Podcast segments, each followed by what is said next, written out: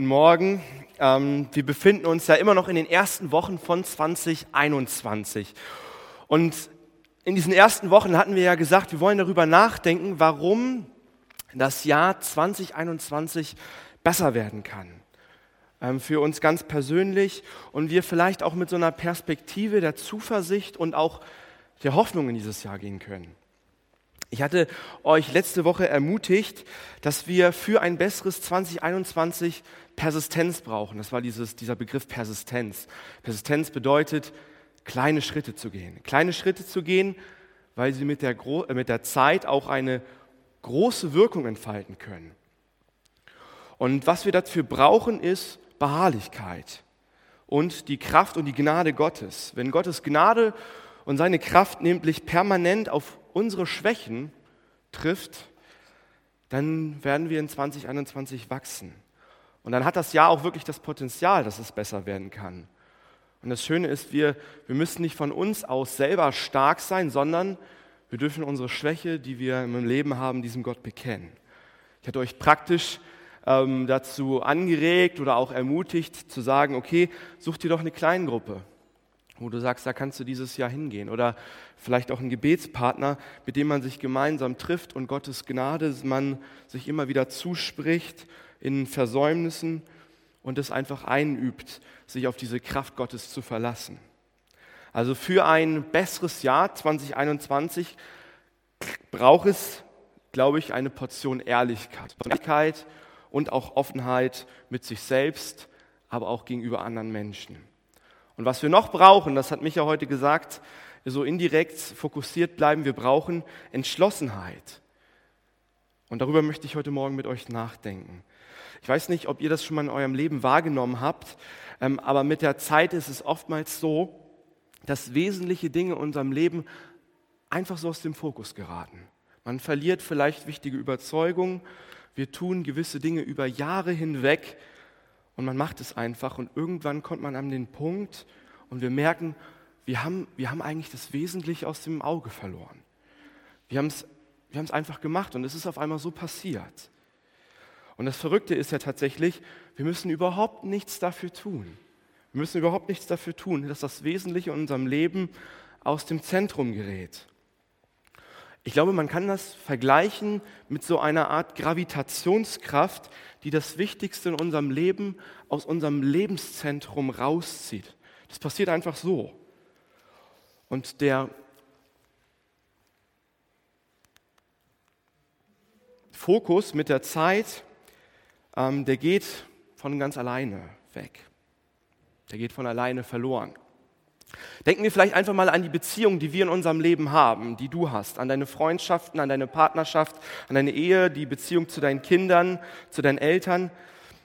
Ich glaube, ganz schnell ist es so, dass wir bei den tagtäglichen Aufgaben, die wir haben, das Wesentliche eigentlich aus den Augen verlieren, nämlich die Menschen, mit denen wir gemeinsam unterwegs sind, die eigentlich das Wichtigste sind.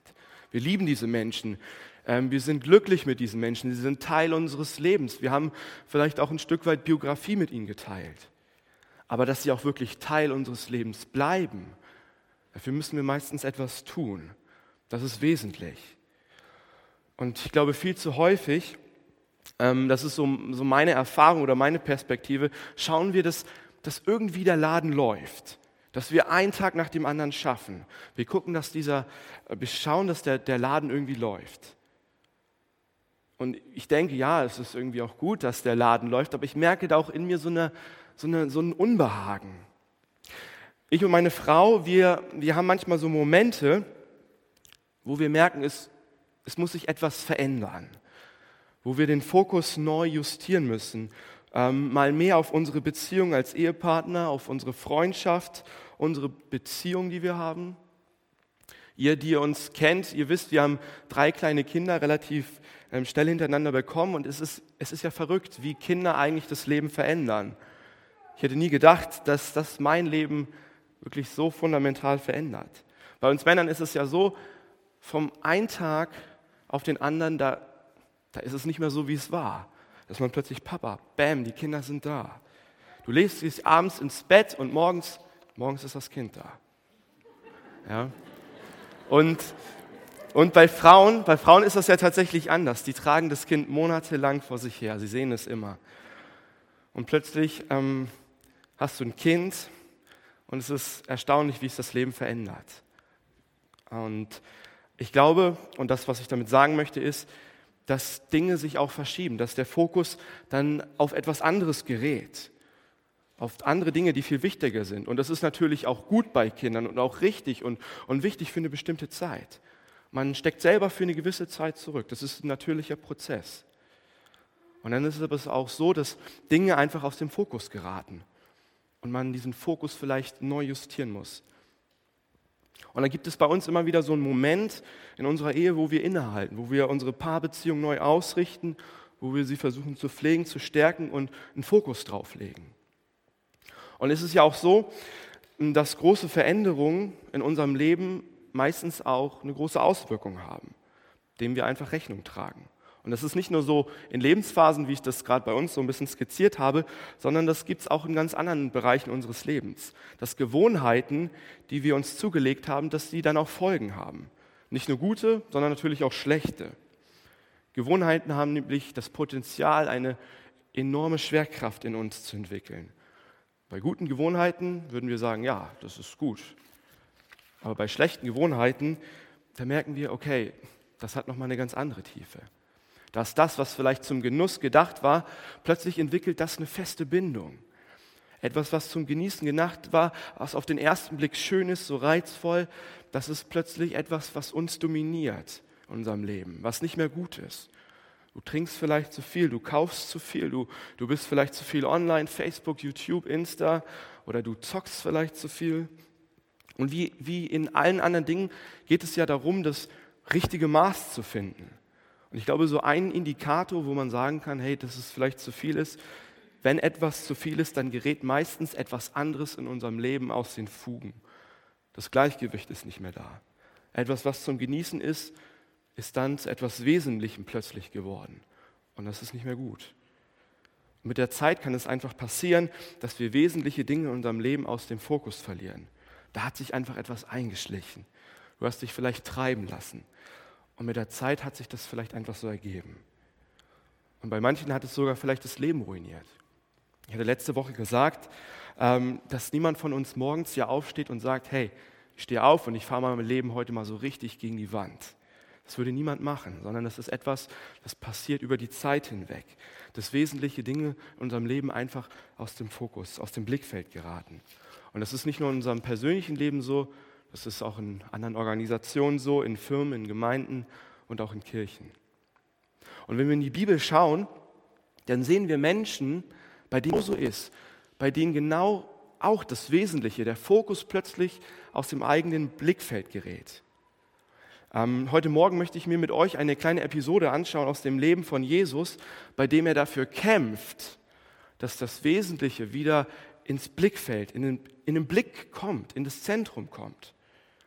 Und das Schöne ist, das Prinzip, was wir hier entdecken, das ist völlig unabhängig daran, ob wir an Jesus glauben oder nicht, oder ob wir alt oder jung sind, sondern man kann es auf jede Lebenssituation anwenden. Das, was wir bei Jesus sehen, das können wir vor allen Dingen auch in unserem geistlichen Bereich anwenden. Und dieses spielt bei Jesus ähm, kurz vor der Woche der Passionswoche. Ich habe euch mal hier ein, ein Bild mitgebracht. Ich hoffe, ihr könnt es einigermaßen gut erkennen. Es ist das Tempelareal in Jerusalem.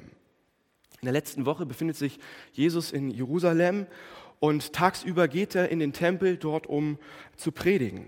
Und wir sehen dieses Tempelareal und dieses Areal müsst ihr euch vorstellen, das ist 15 Hektar groß. 15 Hektar. Unser Gottesdienstsaal ist 361 Quadratmeter groß. Und man, kann sich vorstellen, unser Gottesdienstraum mit Foyer und kleiner Saal, der passte etwa 415 Mal in diese Tempelanlage rein. Also es ist unvorstellbar groß. Und dieses Gebäude ist nicht nur imposant gewesen, sondern für die gläubigen Juden damals war das eigentlich der wichtigste Ort auf Erden. Das hatte zwei Gründe. Gott hat nämlich versprochen, dass er in diesem Tempel anwesend sein wird. Dort könnt ihr mich finden, da werde ich sein. Und gleichzeitig macht er auch deutlich, dort könnt ihr Opfer bringen für die Vergebung eurer Sünden, um zu beten. Und deswegen war dieser Tempel auch eine Pilgerstätte für viele gläubige Juden, die in Israel gewohnt haben. Und immer wieder sind sie in den Tempel nach Jerusalem gegangen, um zu beten und zu opfern. Und nicht nur die Juden aus Israel, sondern aus aller Welt, die, ähm, die gelebt haben, sind an diesen Ort gegangen. Es gab keinen anderen Ort auf der Welt, wo, wo man für die Vergebung der Schuld und der Sünde, die da ist, opfern konnte. Und deswegen sind die Menschen dorthin gepilgert. Und nicht nur die Juden aus der Welt, sondern auch Leute, die einfach an dem jüdischen Glauben, an diesem Gott interessiert waren. Die gemerkt haben, hey, an diesem Gott ist wirklich etwas dran. Tausende von Menschen, von Pilger sind jeden Tag dort gewesen. Und, noch, und wir müssen uns einmal vorstellen, das war so ein normaler Tag, aber wenn dort mal richtige Festtage waren, dem Passafest, wo Pilger aus der aller Welt gekommen sind, dann war diese Stadt richtig voll. Und wir können so ein bisschen vielleicht die Größe erahnen oder wahrnehmen, aber das brachte auch eine wahnsinnige Infrastruktur und Organisation mit sich, diesen Tempelbetrieb aufrechtzuerhalten. Da brauchte man eine gute und sinnvolle Infrastruktur. Denn wenn so ein gläubiger Jude aus Italien oder Griechenland gekommen ist, dann konnte er nicht einfach so sein Opfertier mitbringen auf dem Weg, auf der langen Reise. Das wäre verendet, das wäre gestorben, ähm, sondern man musste es sich vor Ort kaufen, damit das Tier noch so in dem Zustand war, dass, dass es für die Opferung ähm, bei Gott auch so diesem Maßstab da war. Und das bedeutete, dass man als Pilger nach Jerusalem gegangen ist und man musste sich ein Tier kaufen. Das heißt, man brauchte Geld und man hatte vielleicht nicht die heimische Währung, das heißt, man musste zu einer Geldwechselstube gehen und da hat man das Geld äh, getauscht und dann ist man woanders hingegangen und hat sich dann dieses Schaf gekauft. Und man kann sich auch vorstellen, dort, dort gab es nicht nur diese Geldwechselstuben, sondern auch vielleicht ein Imbiss, Souvenirläden. Und da ist so ein ganzer Wirtschaftszweig entstanden, wo wirklich Familien von gelebt haben. Und irgendwann kam jemand auf die Idee, der gesagt hat, wisst ihr was, wir, wir platzieren all diese Dinge, diese Geldwechselstuben in den Tempel hinein. Das ist doch viel einfacher. Nicht mehr vor Jerusalem zu stehen, in den engen Gassen, sondern wir können das doch auch in den Tempel packen. Und der Talmud, ein jüdischer Kommentar aus dem, ähm, zum Alten Testament, der berichtet uns von einem Mann, der heißt Baba ben Buta. Und er ist einer der ersten gewesen, der seine Schafe mit in diesen Tempelvorhof gebracht hat. Und einer von vielen hat dieser Mann sehr, sehr viele Schafe mit ähm, auf diesen Tempelvorhof gebracht. Was denkt ihr, wie viele Schafe das waren? Hebt mal eure Hände. Wer denkt, dass es etwa 100 Schafe waren? 500? Okay, 500, 1000. Ja, es geht schon in die richtige Richtung. Es ist tatsächlich, es sind 3000 Schafe, wird dort berichtet. Und man kann sich das, glaube ich, gar nicht vorstellen. Da ist dieser Baba Ben Buta und dann noch die, die Geldwechselstände. Ähm, und die Pilger haben sich gedacht, ah super, ich, ich kann da hingehen und ich muss mein Tier nicht erst vor der Stadt kaufen, ich kriege ja alles hier. Und wir können uns das vorstellen, dass mit der Zeit eigentlich das Wesentliche, um was es hier ging, flöten gegangen ist. Es war kein Ort der Besinnung mehr, kein Ort der Ruhe, der Begegnung, der Kontemplation. Wir müssen uns vorstellen, Tausende von Pilgern sind in diesem Vorhof gewesen. Und sie kommen eigentlich, um zu beten, zu opfern. Und sie haben ähm, eine riesige Anzahl von Schafen, von Händlern und Imbissbuden und Geldwechselständen vor sich. Und dann die ganzen Schafe noch. Und was hat Jesus gerochen, als er wohl in diesen Tempel gegangen ist? Man mag sich das gar nicht vorstellen. Und dann geht es noch weiter. Stellt euch mal vor, wir hätten hier im Gottesdienst zehn Schafe. Stellt euch das mal vor. Ich glaube, das würde die Atmosphäre in diesem Gottesdienst wesentlich beeinträchtigen. Es, würde nicht lange gut gehen. Das wäre keine gute Wachstumsstrategie für Gemeinde.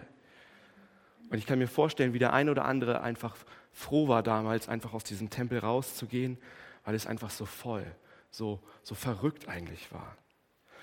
Ich habe mir gedacht, vielleicht kann man das so ein bisschen auch vergleichen. Ich habe das überlegt, wie man das vielleicht auch in meinem Leben sehen kann.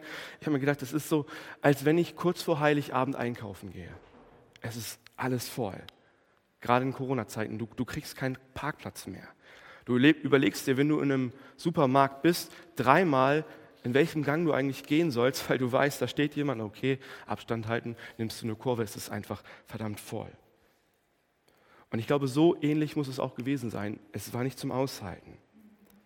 Und in Jerusalem angekommen, geht Jesus in den Tempel und fängt hinaus, er fängt an, die Leute hinauszuweisen, die dort Handel treiben und etwas kaufen. Er wirft die Tische der Geldwechsler und Taubenverkäufer um und jemand etwas über den Tempel trägt. Wir müssen uns vorstellen, dieser Tempel, ähm, Vorhof, der diente auch so als eine Art Abkürzung zwischen Ölberg und Altstadt. Denn um diesen ganzen Tempelareal rumzulaufen, da würden wir sagen, wow, ja, das ist ein Weg.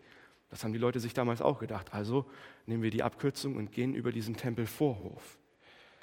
Es ist so, als wenn die Mitarbeiter vom KVG, von der Leipziger Straße sagen würden, ach okay, hier, hier ist eine Abkürzung, gehen wir mal hier so durch den Gottesdienst, ach hier, Gottesdienst, wir gehen weiter.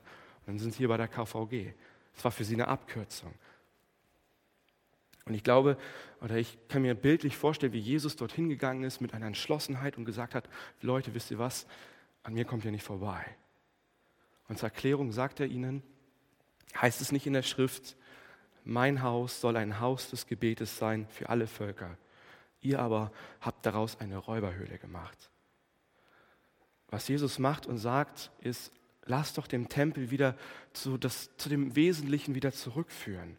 Es soll doch eigentlich eine Begegnungsstätte zwischen Gott und Menschen sein. Lass uns doch den Fokus wieder auf das Wesentliche richten, die Anbetung, die Begegnung mit Gott. Dieses Haus soll ein Gebet für alle Völker sein. Und durch die ganzen Händler, durch die Imbissbuden, durch die Geldwechselbuden, durch die fußfaulen Leute, die immer die hier die Abkürzung nutzen, da hat sich der Fokus auf das Wesentliche plötzlich verschoben. Und wir müssen uns wieder auf das Wesentliche fokussieren. Ich kann mir vorstellen, da gab es damals auch Leute, die einen Einwand gebracht haben. Die Leute, die gesagt haben, ach Jesus, weißt du was, es ist doch eigentlich so praktisch. Da vorne kann man das Tier kaufen, da vorne sind die Geldwechselbuden. Das Tier, das kann ich nehmen und dann gehe ich dahin zum, ähm, dann gehe ich da vorne hin und kann es opfern. Und wir opfern es dann für Gott, für unsere Schuld, die wir in unserem Leben haben. Und ja, man kann sagen, ja, die Tiere, die sind notwendig, aber das, was hier passiert, ist, dass das Wesentliche einfach aus den Augen gerät. Ihr habt daraus ein Ritual gemacht, das keinen Inhalt mehr habt. Ihr, ihr seid mit eurem Herz nicht mehr dabei. Es ist sinnentleert. Formal, formal, formal ist alles richtig mit den Tieren, aber ihr seid innerlich nicht mehr dabei. Und hat, hat diese Tempelreinigung für Aufsehen gesorgt? Ja, natürlich, ganz bestimmt. Und wie so oft, wenn man anfängt, anfängt mit so etwas zieht das auch eine Reaktion nach sich, nicht nur positive. Wir lesen das in Vers 18, da heißt es, als die Priester und Schriftgelehrten davon hörten, suchten sie, sich nach, suchten sie nach Möglichkeiten, Jesus zu beseitigen. Sie haben nämlich Angst vor ihm, weil das ganze Volk von seiner Lehre tief beeindruckt war. Was Jesus hier macht, ist, seine Reaktion, er ist, er ist kühn, er ist entschlossen, für das Wesentliche einzutreten. Entschlossen bietet er den Verantwortlichen des Tempelsbetriebs die Stirn. Und er, er ermutigt dazu, den Fokus wieder auf das Wesentliche zu richten. Und dafür muss auch etwas stoppen. Durch, sein, durch seine Worte versucht er den Blick auf das Wesentliche zu richten. Leute, lasst den Tempel doch ein Haus des Gebets sein und keine Räuberhöhle. In anderen Worten ist es ja so, um den Fokus auf das Wesentliche zu richten, braucht es Entschlossenheit. Entschlossenheit, Gewohnheiten zu stoppen, zu ändern oder auch zu starten. Ich hatte am Anfang das gesagt, ähm, dass wir oftmals das Wesentliche einfach so aus den Augen verlieren. Das passiert von ganz alleine. Das geschieht einfach mit der Zeit. Aber um das Wesentliche in den Blick zu kriegen, um es wieder ins Zentrum zu rücken, da braucht es auch etwas von uns. Und das ist Entschlossenheit. Die Entschlossenheit, Gewohnheiten entweder zu stoppen, Gewohnheiten vielleicht zu ändern oder auch neu zu starten. Und was Jesus da macht, das ist ein, ist ein mutiger Kraftakt. Und manchmal braucht es vielleicht auch genau das in unserem Leben. Mit welcher Gewohnheit solltest du vielleicht entschlossen aufhören? Mit welcher Gewohnheit, welche Gewohnheit solltest du vielleicht ändern? Mit welcher Gewohnheit solltest du vielleicht neu starten für ein besseres 2021? Bleiben wir mal noch hier kurz bei dem Tempel stehen. Ähm, dieser Tempel, der wurde ja 70 nach Christus zerstört. Und wir brauchen tatsächlich auch nicht den Tempel mehr, weil Jesus Christus alles für uns getan hat, was dort geschehen musste. Und dennoch war das damals, was er gemacht hat, so eine Anfrage an die Beziehung zwischen Gott und Mensch. Und auch heute kann es immer noch für uns so eine Anfrage sein für unsere Beziehung zu unserem himmlischen Vater. Unsere Beziehung ist das Wesentliche, auch für dieses neue Jahr. Und in dieser Tempelreinigung macht Jesus deutlich, von Zeit zu Zeit, ja, können wichtige Überzeugungen verloren gehen. Selbst in, aller, in den allerwichtigsten Beziehungen. Wesentliche Gewohnheiten können völlig inhaltslos sein. Einfach so mit der Zeit. Vielleicht, weil es einfach bequemer ist. Es hat sich eingeschlichen, still und heimlich, einfach mit der Zeit. Und da ist die Frage auch an dein und auch an mein Leben, gibt es Gewohnheiten, die vielleicht an sich richtig sind, aber die dennoch verhindern, dass wir uns eigentlich auf das Wesentliche konzentrieren, dass wir in der Beziehung zum Vater, zum Sohn und auch zum Heiligen Geist stehen. Von außen mag es vielleicht super aussehen. Wow. Aber innerlich ist etwas weggebrochen. Ich möchte uns am Ende nochmal so ähm, ein, ein, paar, ein paar geistliche Gewohnheiten, die wir vielleicht haben, hinterfragen, damit wir sie vielleicht in 2021 besser machen können und sie vielleicht wieder auf seinen, ihren wesentlichen Ursprung auch zurückführen können. Und ich will nur so ein paar Punkte nennen zur Reflexion, nicht um irgendwie Druck zu machen. Ähm, ist es nämlich eigentlich so wie jeden Sonntag auch, ich, ich habe eigentlich keine Macht über euch. Ja, und das ist gut so sondern ihr entscheidet es für euch, Verantwortung, Gewohnheiten im Leben zu starten, zu ändern ähm, oder auch neu anzufangen. Die Tempelreinigung ist so eine Anfrage an die Beziehung zwischen Gott und Mensch. Und die erste Frage ist tatsächlich, wie betest du? Geht es dir eigentlich nur um die Worte, dass sie schön und korrekt klingen? Ähm, geht es dir darum, an wen du diese Worte richtest, als um die Worte selbst, die du sprichst? Predigst du mit deinen Gebeten oder geht es dir wirklich um diese Beziehung mit Gott? Ähm, kennt ihr diese regelmäßigen Tischgebete oder diese Abendgebete? Äh, ich glaube, das ist ein gutes, ein gutes Ritual. Es ist gut, regelmäßig zu beten und das Abendgebet zu haben, aber schnell ist es vielleicht auch manchmal so, dass es inhaltsleer ist und wir rattern es nur noch so runter. Wie betest du? Wie viel Zeit räumst du in 2021 dem Gebet ein? Es ist das Wesentliche für unsere Beziehung zu Gott.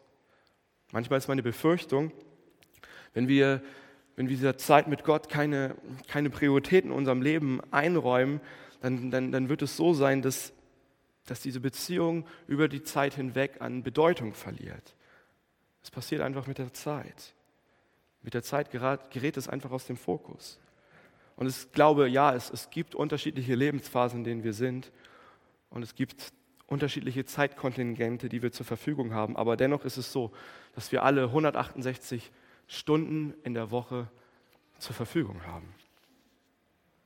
Und es ist nicht so, dass du völlig machtlos darüber bist oder dass du ein Sklave deiner eigenen Situation bist, sondern du kannst dich selbst entscheiden, wie, wie, wie du das versuchen kannst in deinem Leben umzusetzen. Wie ich letzte Woche gesagt habe, kleine Schritte zu gehen, die eine große Auswirkung haben.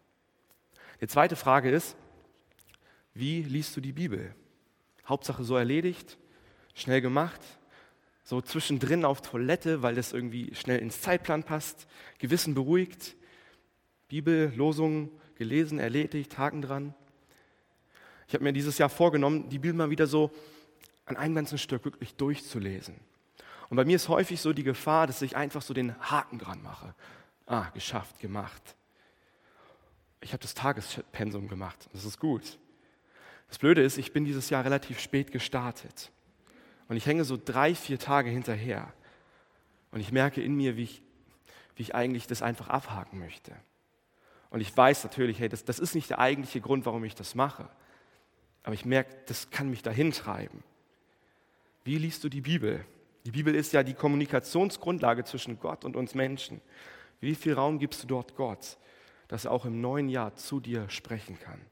Und wieder ist es so, 168 Stunden stehen uns potenziell pro Woche zur Verfügung. Eine dritte Frage ist, ähm, wie, wie, spendest du? Ist es, ist es wirklich ein Ausdruck, also wirklich ehrlich gesagt, ist es ein Ausdruck deiner Dankbarkeit? So ein, vielleicht von einem Pflichtgefühl? Ist es ein Akt ähm, deiner persönlichen Überzeugung, deiner Anbetung diesem Gott gegenüber? Oder ist es vielleicht zu so einer frommen Routine in dir geworden? Oder wie dienst du Jesus? Gerade Leute in Gemeinden, ähm, die Gott dienen, da ist ja die Frage sehr, sehr zentral. Wie dienen wir Gott? Mit Hingabe und Leidenschaft? Oder ist es, ist es so, weil wir das vielleicht schon immer so gemacht haben? Vielleicht fühlt es sich für dich besser an, sonntags etwas zu tun in der Gemeinde, als einfach nur mal im Gottesdienst zu sitzen und dabei zu sein. Wie dienst du Jesus? Ist der Fokus auf dem Wesentlichen, dass du Gott die Gaben, die er dir geschenkt hast, dass du die für ihn einsetzt? Und wenn du ihm vielleicht überhaupt noch nicht dienst, was, was hält dich davon ab, vielleicht in 2021 so, einen, so einen ersten kleinen Schritt zu gehen? Einfach auf jemanden zugehen, auf einen Arbeitskreisleiter oder mich zu sagen, hey, mir ist das wichtig, gib mir was, ich will mitmachen. Welche Gewohnheiten solltest du stoppen? Welche solltest du verändern? Und mit welchen solltest du starten? Sei mal, sei mal ganz ehrlich zu dir. Braucht es bei deiner geistlichen Erneuerung eine Gewohnheit, mit der du aufhörst, die du vielleicht veränderst, die du neu startest? Wo stehst du deinem geistlichen Durchbruch in 2021 vielleicht selbst im Wege? Was es braucht, ist Entschlossenheit. Und ich möchte dich einladen, weißt du was, sei doch einfach mal kühn, sei doch einfach mal entschlossen. Kündige, dein, kündige deinen Netflix-Account oder mach sonstige Sachen, die du machen musst, damit du einfach mehr Zeit für solche Dinge hast. Ich möchte mit uns beten. Himmlischer Vater, ich will dir dafür danken, dass du in diese Welt gekommen bist und dass wir nirgendwo hingehen müssen, um dir irgendwelche Opfer zu bringen, sondern dass wir zu dir einen direkten Zugang haben. Und dennoch merken wir in unserem Leben, dass manchmal das Wesentliche in unserem Leben einfach aus dem Fokus gerät in geistlichen Bereichen, aber auch in ganz anderen Dingen. Und ich möchte dich bitten, dass du uns durch deinen Geist im neuen Jahr daran erinnerst, den Fokus einfach auf das Wesentliche zu legen. Und wir wollen dich um Entschlossenheit, wir wollen dich um Mut bitten, dass wir Gewohnheiten stoppen können, dass wir Gewohnheiten ändern können oder vielleicht auch neu starten können. Fang du an. Amen.